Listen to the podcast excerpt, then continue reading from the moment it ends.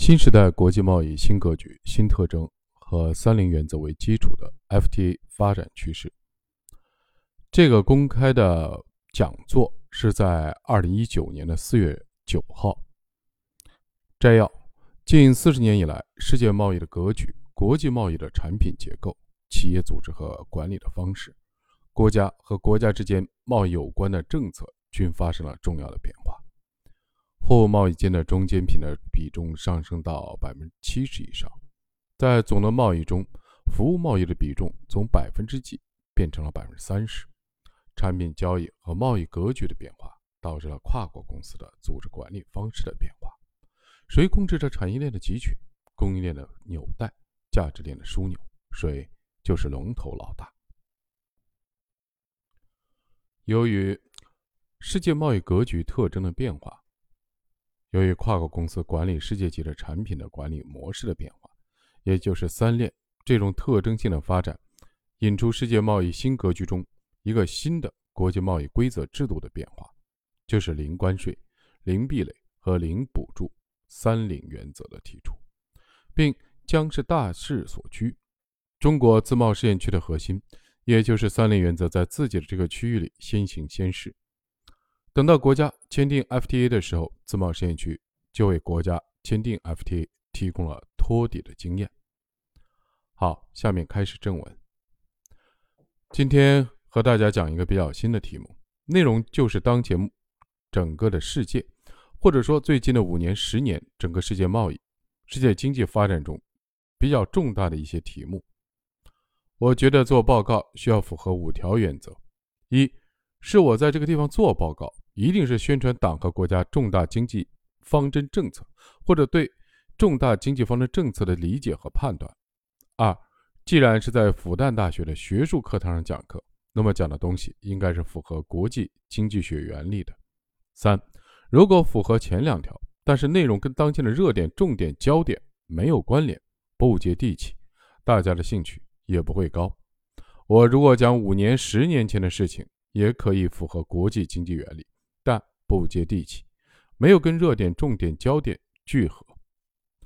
四是符合这三条，可能也是老生常谈。如果大家都讲差不多的东西，那意义也不大。要讲的应该有一定的深度，有比较独特的视角。有了这四条，好像看起来也够了。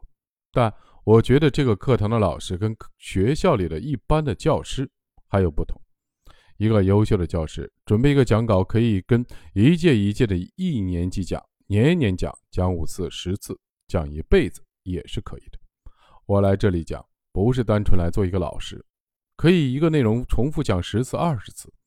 尽管学生的对象可能变化，但是重复讲意思不大。所以第五，我们在这儿开讲，每次讲的内容都不同，也就是说，我不仅仅。不要去重复别人讲过的东西，也不重复我自己以前讲过的。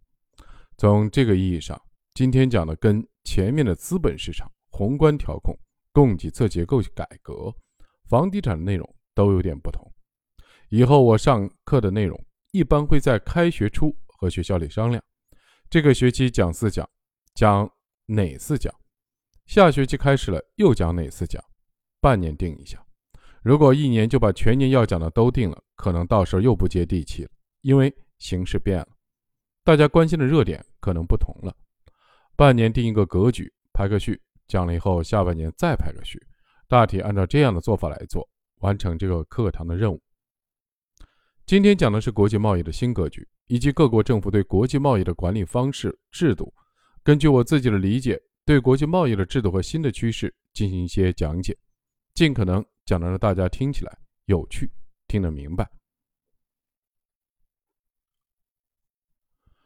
今天要讲的内容一共有八个要点，大家只要记住这几点，今天的报告内容就在这里了。第一，这三十多年来，世界贸易的格局发生了变化，国际贸易的产品结构也发生了根本性的变化。在三四十年前，也就是一九八零年、一九九零年这期间。就是二十世纪八十年代的时候，国际贸易的总量当中，百分之七十左右是成品的贸易。你这个国家把拖拉机卖给我，我这儿有机床卖给你，总之是一种产成品的交易，由一个国家、一个地区、一个企业做出来的产品卖到另外一个国家去。当时产成品之间的贸易占全全世界的贸易比例一般达到百分之七十左右。到二零一零年的时候，整个世界中总贸易额里面的百分之六十的贸易量是中间品的贸易，是零部件、原材料的各种中间品的贸易。这是二零一零年的时候，比例其实倒了过来，也就是说百分之六十是中间品，百分之四十是产成品。又过了七八年。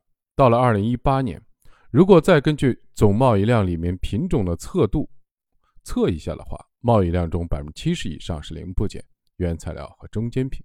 这里面出现了一个现象，就是世界上主要的贸易品已经不是由一个国家、一个地区的企业把它生产出来卖到另外一个国家，往往是几十个国家、几百个企业生产的上千个零部件互相组合形成一个产品。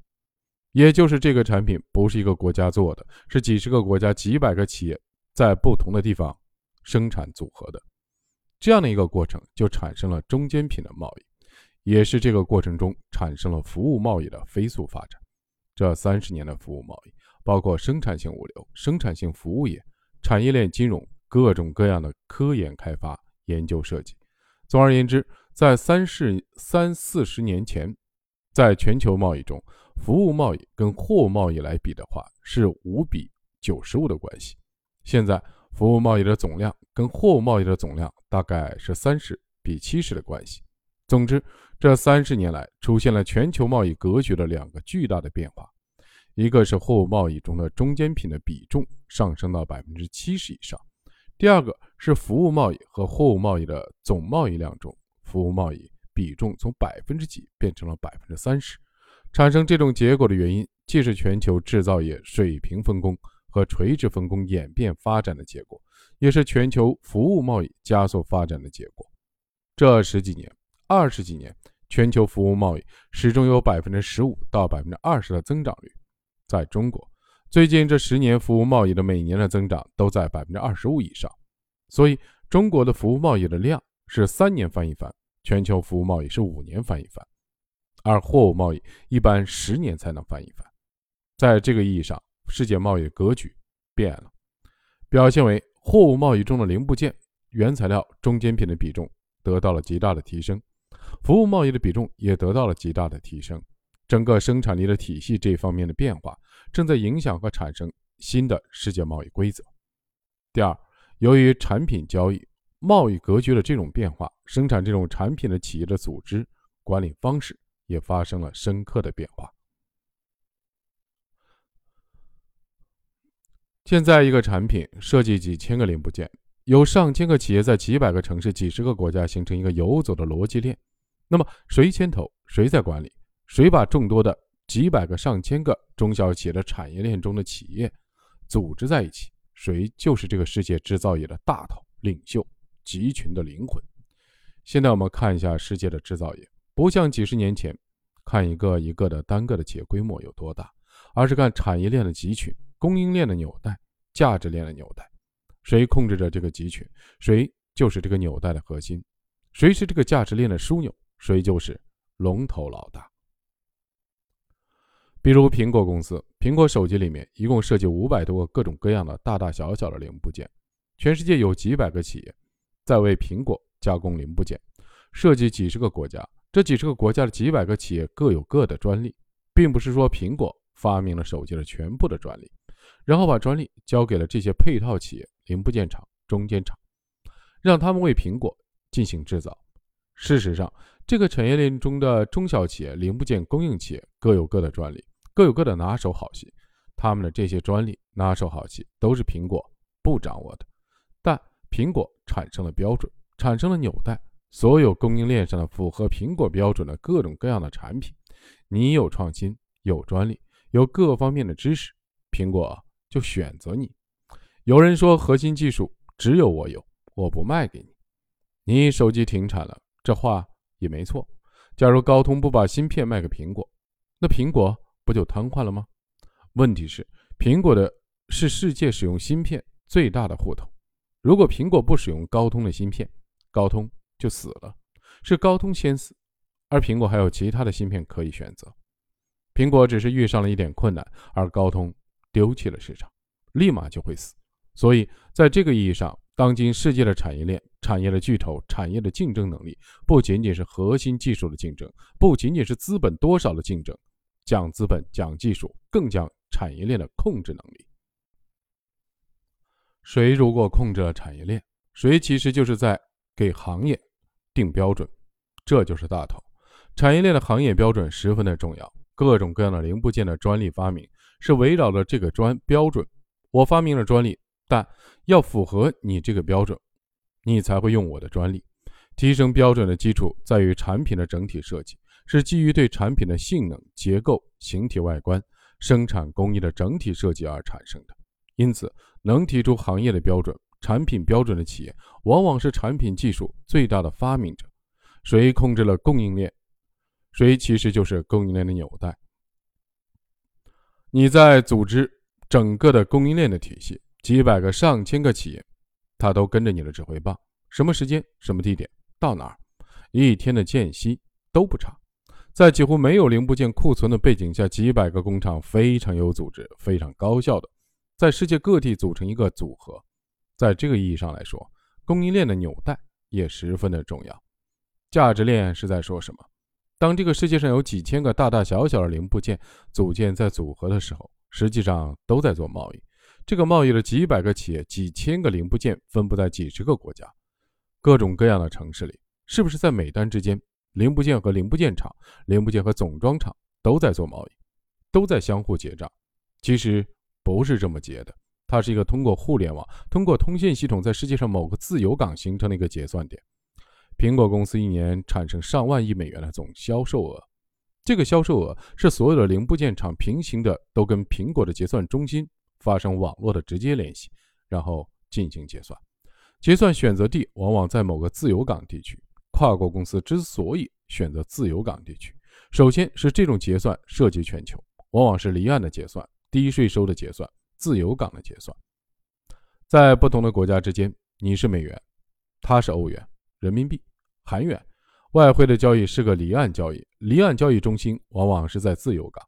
其次，选择自由港是为了降低税费。自由港的税率一般是百分之十五，甚至百分之十二点五，所以它的结算税收低。再次是因为人才，自由港往往有高层次的金融、会计、精算人才聚集服务。跨国公司的结算点不是在几百个企业、几百个城市、几百个活动点上发生结算，而是利用现代的通信系统，在这个结算点结算，这就形成了价值链的枢纽。我在重庆的时候，在零八年、零九年把惠普拉到重庆来建厂。当时一台笔记本电脑有一千五六百个零部件，比手机的零部件还要多。我们定了项目开始干了以后，我就问惠普的董事长：“你在哪儿结算？”他说：“在新加坡。”我说：“你明明在我这儿生产，为什么在新加坡结算呢？”他说：“新加坡是个自由港，离岸市场，税率低，人才聚集。惠普整个亚洲所有的生产点、研发点、零部件的点，统统。”不在当地做结算，都跟新加坡的惠普结算中心做结算，然后由结算中心算出来钱支付给各个零部件配套企业，也支付给各种物流研发的单位，也支付各种的专利等。我也跟他讨论过，在零八年、零九年的时候，中国大陆一年有差不多三万多亿美元的进出口，其中一点八万亿的美元是加工贸易，但我们一点八万亿的美元的结算都不在中国大陆，接近四千亿美元在新加坡。三千亿美元在中国香港，还有三千多亿美元在爱尔兰。爱尔兰是英国旁边的一个自由港，还有一部分是在中国台湾、韩国首尔以及日本东京。就是说，接近两万亿美元的结算都不在中国大陆，中国大陆只是在做加工的苦力。金融结算产生税收，不仅是所得税，还包括专利税、版税。金融结算产生的高附加值的服务贸易，这些都不在中国大陆。从这个意义上来说，谁拥有？这个产业链、价值链的结算的枢纽、结算点，谁就拥有这个产业链的财富中心。大体上，由于这三四十年出现了几十个国家、几百个企业共同生产一个产品的情况，就使得这个产品在加工过程中的产业链形成了上中下游的产业链的集群。这个集群中各种企业互相供应零部件、原材料，供应金融服务，整个的体系服务链、生产性的服务业，整个的服务贸易都在这个供应链中体现出来。这个供应链的纽带起着枢纽的作用，关键的作用。最终，这个纽带也好，产业链也好，当然要赚钱，要结算。谁掌握这三个点，掌控枢纽，掌控纽带，掌控产业链的集群，谁就是世界贸易中的产业巨头。你掌握了这三链，但你没钱，不用担心，各种私募基金、产业资本都会往你这儿来，因为你有钱赚，有市场。你掌握了这三链，有技术的人都为产业链服务。做芯片也是零部件，做液晶面板也是零部件。有些核心的东西，它可以自己做，也可以供应商来做。但苹果公司没做芯片，也没做液晶面板。三星又做芯片，又做液晶面板。三星的举国体制是韩国特有的。从某种意义上来说，产业链是在分工当中产生的，世界贸易是在互动中形成的。这个过程里，新的贸易格局。形成了新的世界级的企业的产生方法和控制产业的特征，特征就是三链：价值链、供应链、产业链。产业链的集群、价值链的枢纽和供应链的纽带，这是第二个特征。世界贸易格局由第一个特征引发第二个特征，跨国公司适应这种贸易格局、生产方式的变化，它的组织方式、控制方式、管理方式也发生变化。第三。由于世界贸易格局特征的变化，由于跨国公司管理世界级的产品和管理模式的变化，也就是三链这种特征性的发展，引出了世界贸易格局中一个新的国际贸易规则制度的变化，那就是三零原则的提出。第一个，零关税。本来 WTO 从关贸总协定开始，宗旨就是努力的推动自由贸易，降低各国的关税。五十年前，关税平均是百分之五十到百分之六十。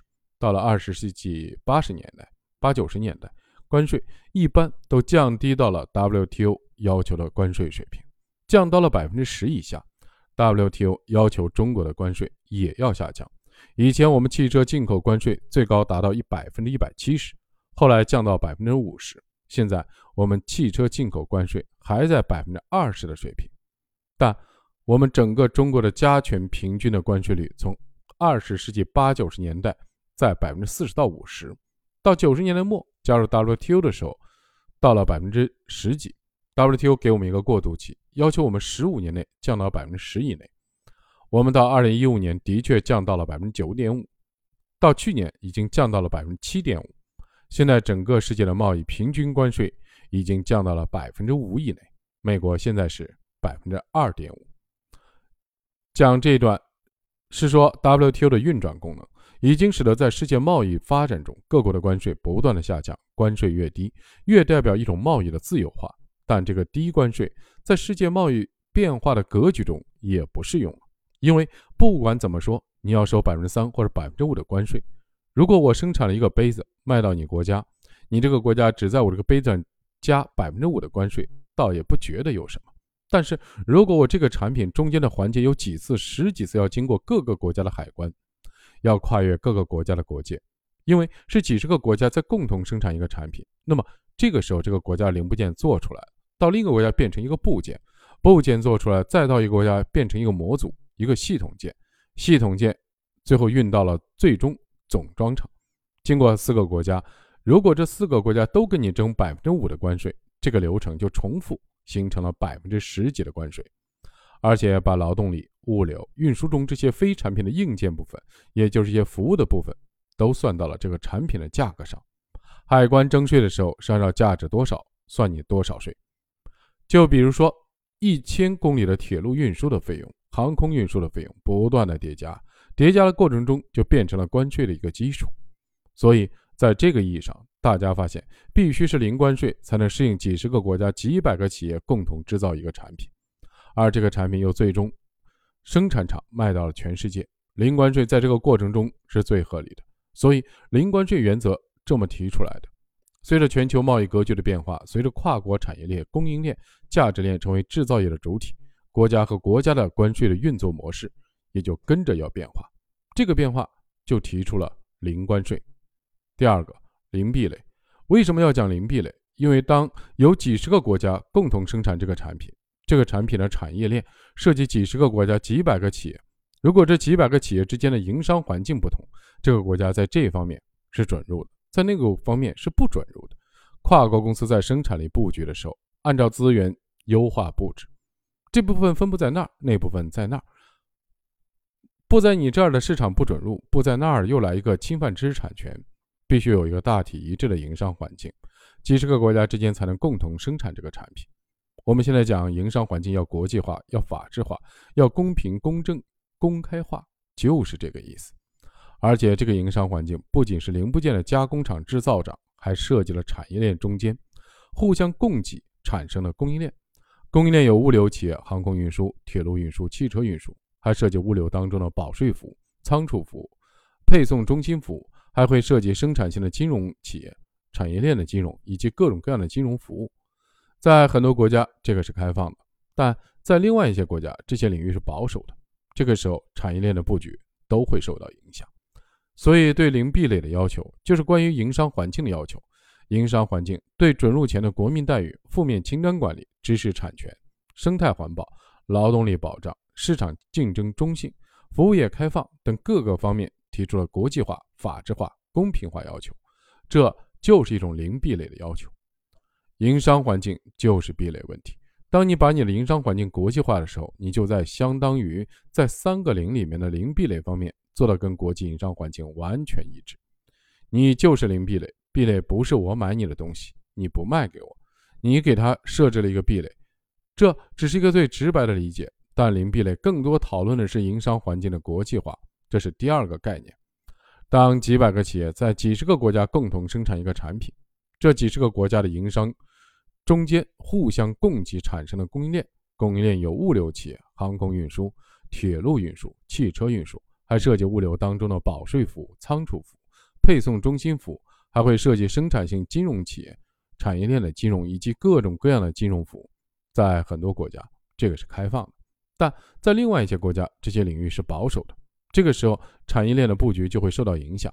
所以，对零壁垒的要求，就是关于营商环境的要求。营商环境对准入前的国民待遇、负面清单的管理、知识产权、生态环保、劳动力保障、市场竞争中性、服务业开放等各个方面提出了国际化、法治化、公平化的要求，这就是一种零壁垒的要求。营商环境就是壁垒问题。当你把你的营商环境国际化的时候，你就相当于在三个零里面的零壁垒方面做到了和国际营商环境完全一致。你就是零壁垒，壁垒不是我买你的东西，你不卖给我，你给他设置了一个壁垒，这只是一个最直白的理解。但零壁垒更多讨论的是营商环境的国际化，这是第二个概念。当几百个企业在几十个国家共同生产一个产品，这几十个国家的营商环境国际化、一体化、法治化显得多么的重要。第三个零补贴。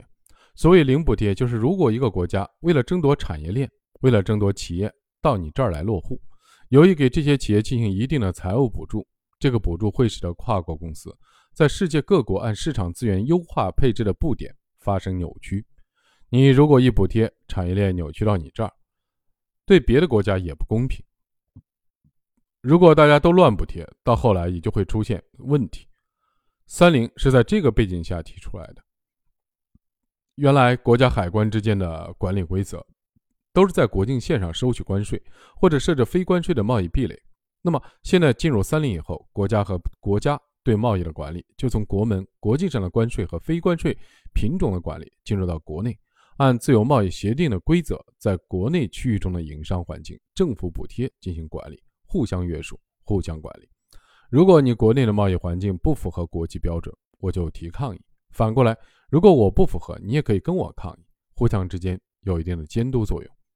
以上讲了这三点，这是一个逻辑链接，从国际贸易的格局变化，到跨国公司以三链控制为特征的运营方式的变化，再到各个国家之间贸易规则趋向于三零的原则，这是我一个讲我讲了一个变化的趋势，讲了三个要点。